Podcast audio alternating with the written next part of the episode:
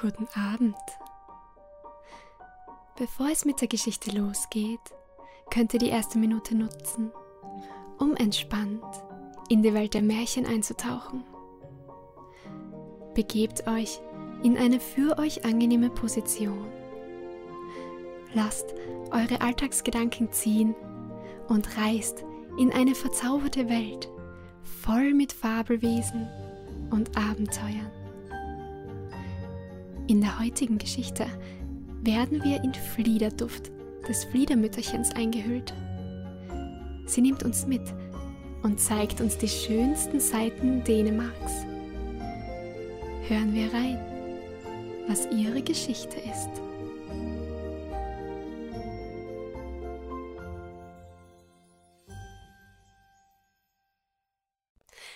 Es war einmal ein kleiner Knabe, der hatte sich erkältet. Er war ausgegangen und hatte nasse Füße bekommen. Niemand konnte begreifen, wo er sie sich geholt hatte, denn es war ganz trockenes Wetter.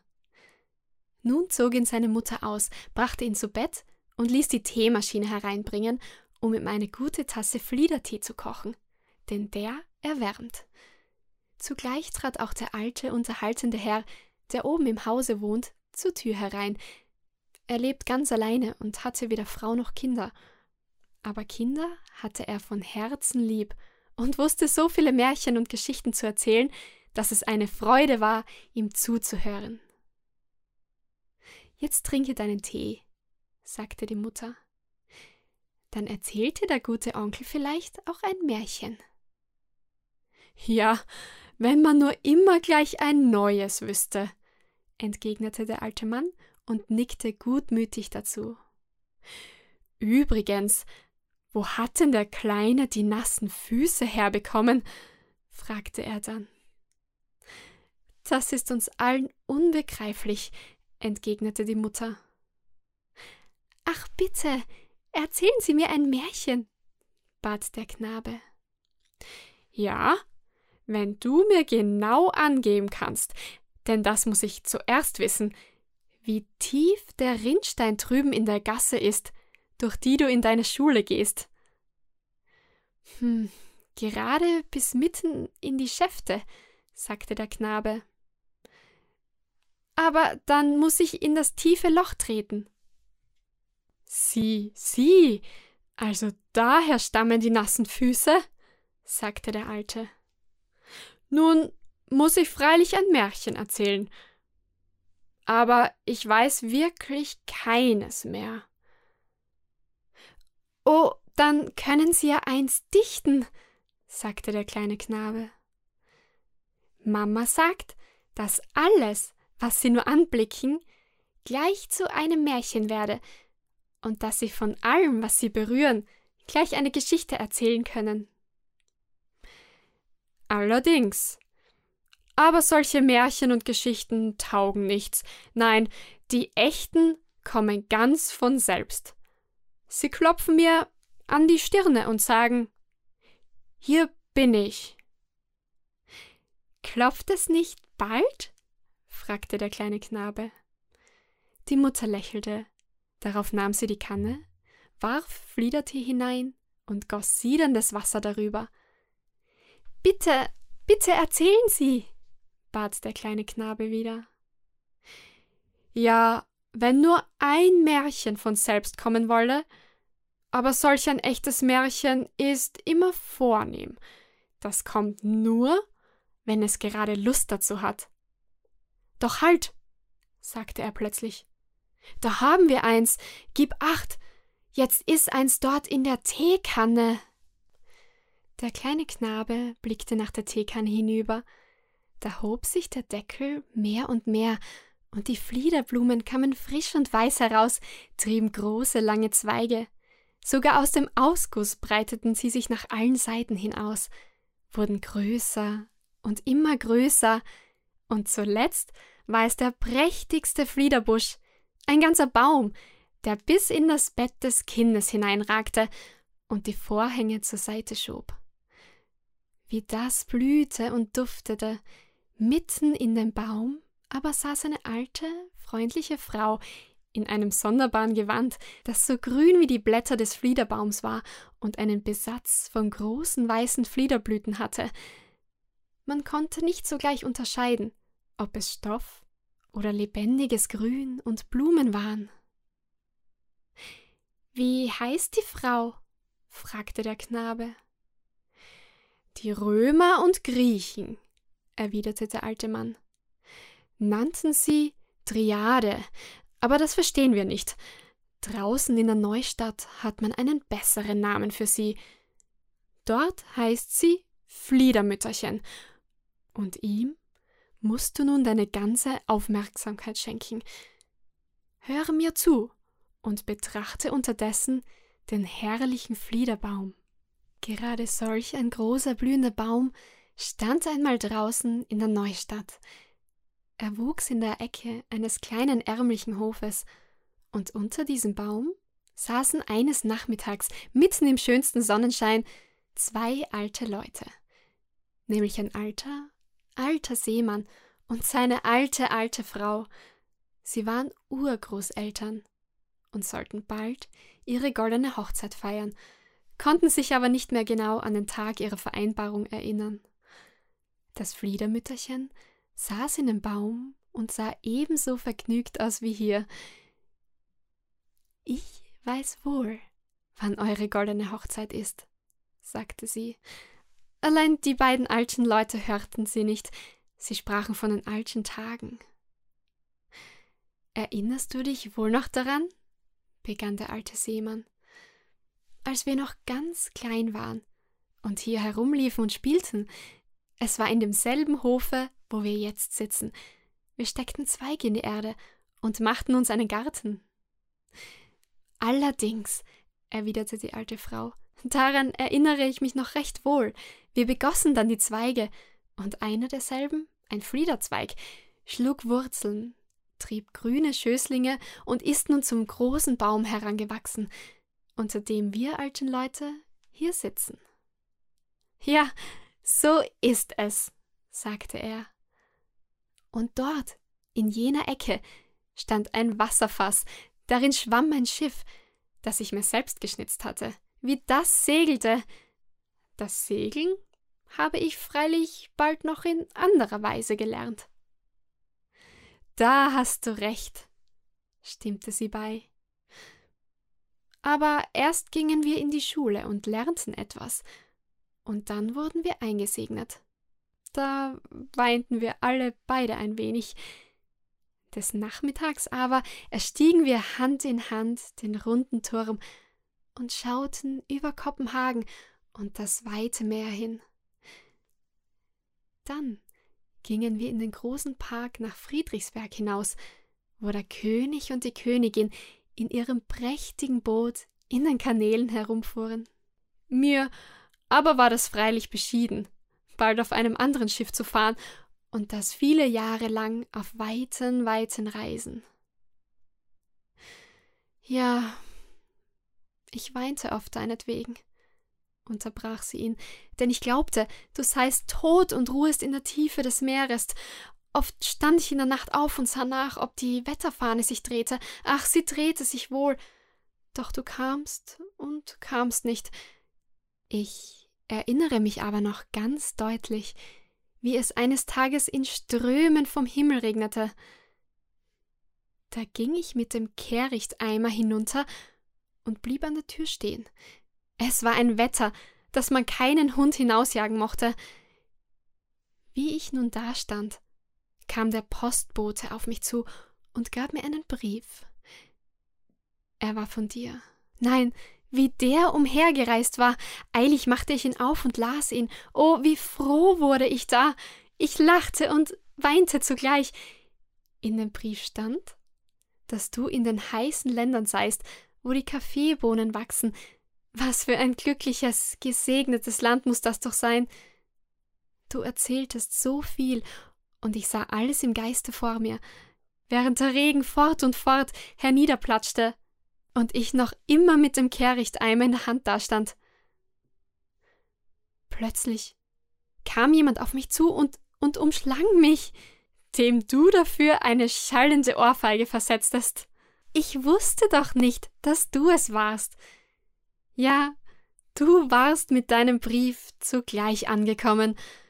Und wie schön sahst du aus. Doch bist du ja heute noch ebenso schön.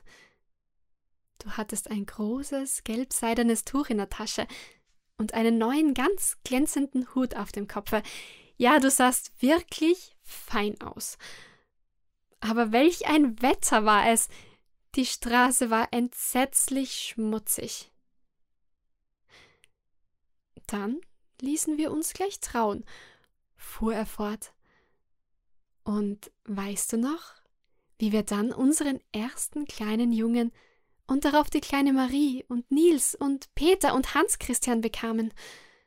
Ja, und wie sie sämtlich herangewachsen und rechtschaffende Menschen geworden sind, die jedermann gern leiden mag.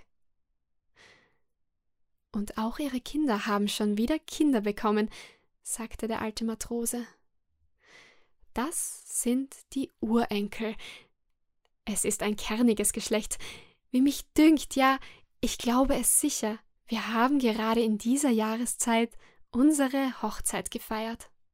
Freilich, und gerade heute ist der goldene Hochzeitstag, sagte das alte Fliedermütterchen und streckte den Kopf zwischen die beiden Alten. Diese aber glaubten, es sei die Nachbarin, die ihnen zunickte. Sie sahen einander an und drückten sich die Hände.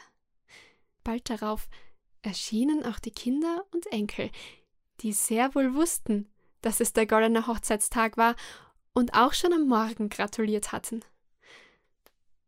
Aber während sich die Alten an alles, was in längst vergangenen Jahren geschehen war, noch recht wohl erinnerten, war ihnen dieses wieder entfallen. Der Fliederbaum duftete stark, und die untergehende Sonne schien dem greisen Ehepaar gerade ins Antlitz. Da sahen beide ganz rosig aus, und der jüngste Enkel tanzte um sie herum und rief glückselig Heute Abend werde es hoch hergehen, denn es gebe neue Kartoffeln. Und das Fliedermütterchen nickte in ihrem Baum und rief mit allen anderen fröhlich Hurra. Das ist doch aber kein Märchen, unterbrach der kleine Knabe den alten Mann. Ja, du musst es freilich wissen, entgegnete dieser. Komm, wir wollen das Fliedermütterchen fragen. Nein, es war kein Märchen, sagte das Fliedermütterchen. Nun aber kommt es.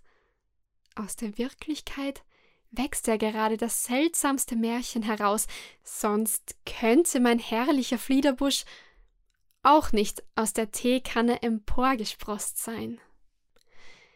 Darauf nahm sie den kleinen Knaben aus dem Bettchen, legte ihn an ihre Brust, und dann schlugen die über und über mit Blüten bedeckten Fliederzweige um die beiden zusammen, so dass sie wie in der dichtesten Laube saßen. Diese flogen mit ihnen durch die Luft. Oh, es war unvergleichlich schön. Das Fliedermütterchen hatte sich plötzlich in ein kleines, niedliches Mädchen verwandelt. Doch war sein Rock noch von demselben grünen, weißgeblümten Stoff, den das Fliedermütterchen getragen hatte.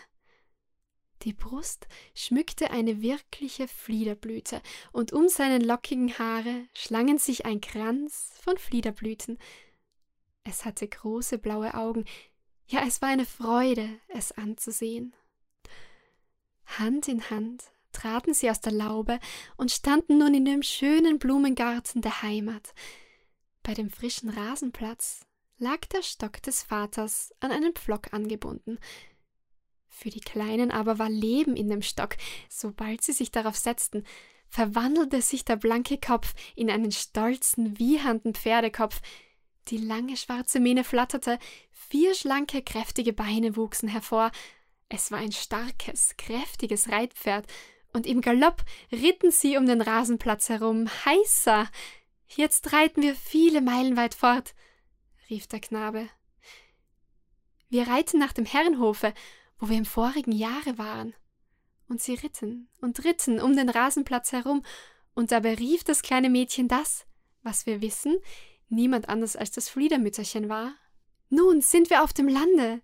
Siehst du dort das Bauernhaus mit dem großen Backofen, der wie ein riesiges, in der Mauer befindliches Ei auf dem Weg heraussteht? Der Fliederbaum lässt seine Zweige über ihn herabhängen. Der Hahn schreitet stolz einher und scharrt nach Futter für seine Hühner. Sieh, wie er sich brüstet. Nun sind wir bei der Kirche. Sie liegt hoch droben auf dem Hügel unter den großen Eichen, von denen eine schon halb abgestorben ist. Jetzt sind wir vor der Schmiede, wo das Feuer brennt und halbnackte Männer mit den Hämmern schlagen, so dass die Funken weit herumsprühen. Doch nun, vorwärts, vorwärts, nach dem prächtigen Herrenhofe. Und alles, was das kleine Mädchen, das hinten auf dem Stocke saß, sagte, das flog in demselben Augenblick sichtbar an ihnen vorüber, und der Knabe sah es ganz deutlich, obgleich sie nur immer um den Rasenplatz herumritten. Hierauf spielten sie in dem Seitengang und steckten auf dem Boden einen kleinen Garten ab. Das Mädchen nahm eine Fliederblüte aus seinem Haar, pflanzte sie, und sie wuchs ganz ebenso wie jener Zweig bei den alten Leuten in der Neustadt, als diese noch als Kinder, wie vorhin erzählt wurde, miteinander spielten. Wie jene wandelten sich auch die beiden hier Hand in Hand. Doch bestiegen sie nicht den runden Turm und ergingen sich auch nicht im Friedrichsbergpark.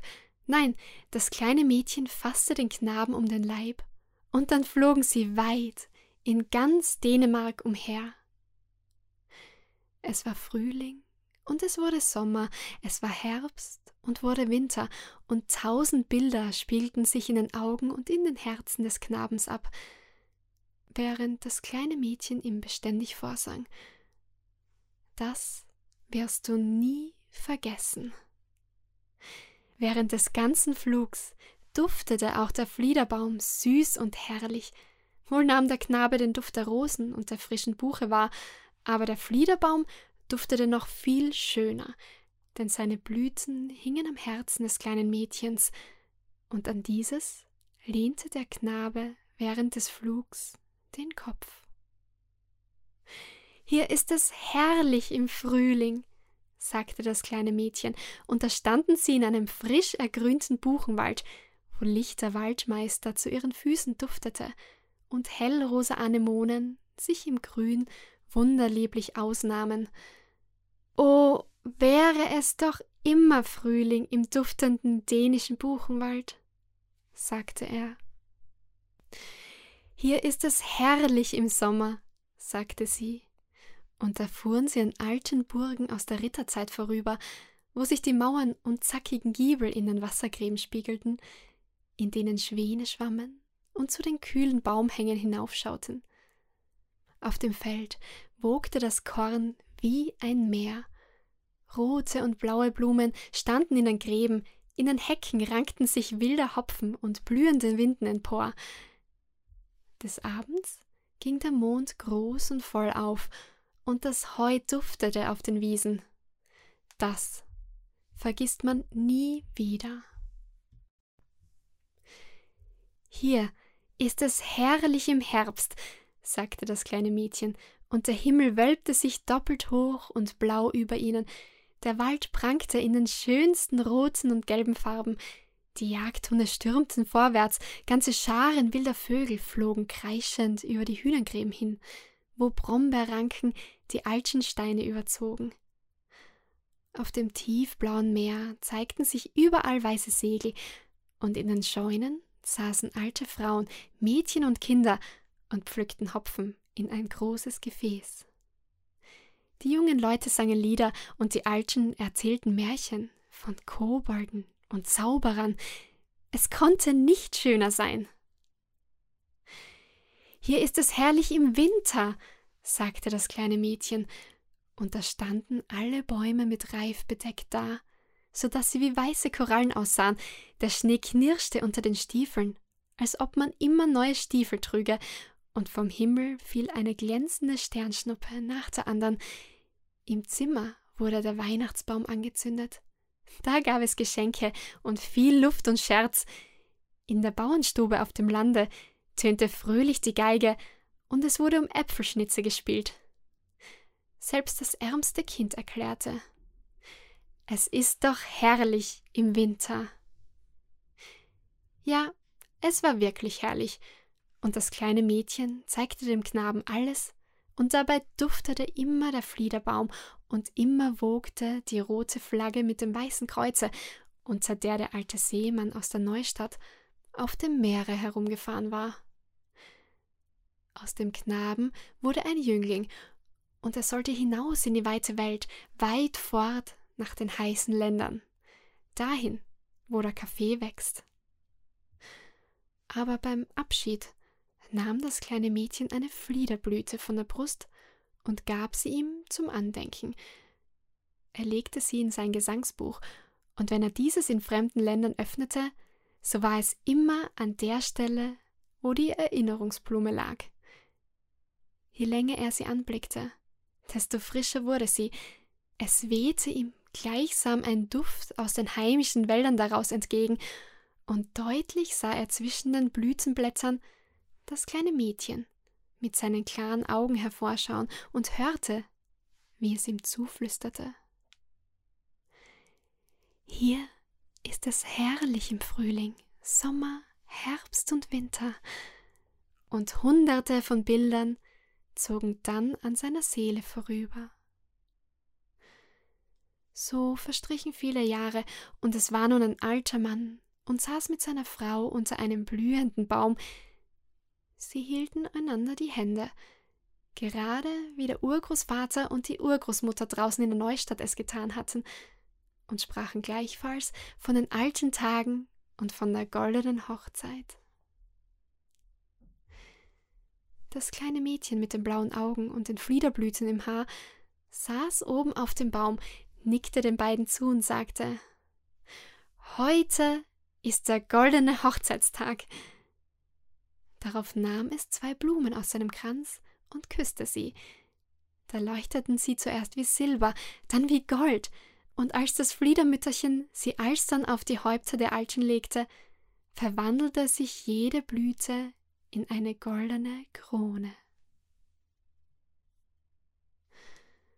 Da saßen die beiden nun wie ein König und eine Königin unter dem duftenden Baum, der ganz und gar wie ein Fliederbaum aussah, und der alte Mann erzählte seiner alten Frau die Geschichte vom Fliedermütterchen, so wie sie ihm als kleinen Knaben erzählt worden war.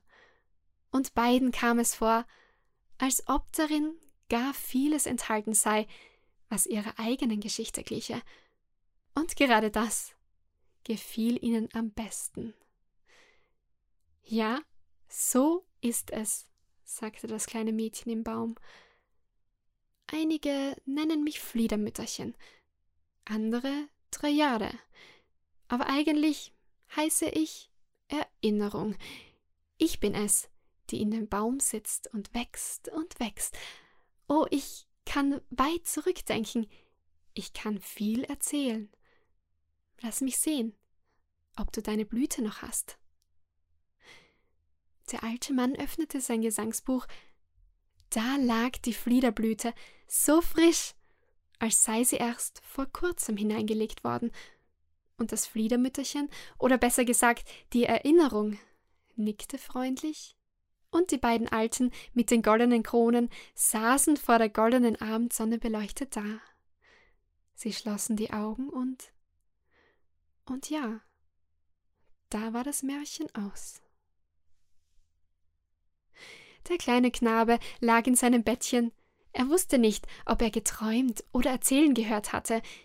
Die Teekanne stand auf dem Tische, aber kein Fliederbaum wuchs daraus hervor, und der alte Mann, der erzählt hatte, ging eben zur Tür hinaus. Oh, wie schön war das, sagte der kleine Knabe. Mutter, bin ich wirklich in den heißen Ländern gewesen?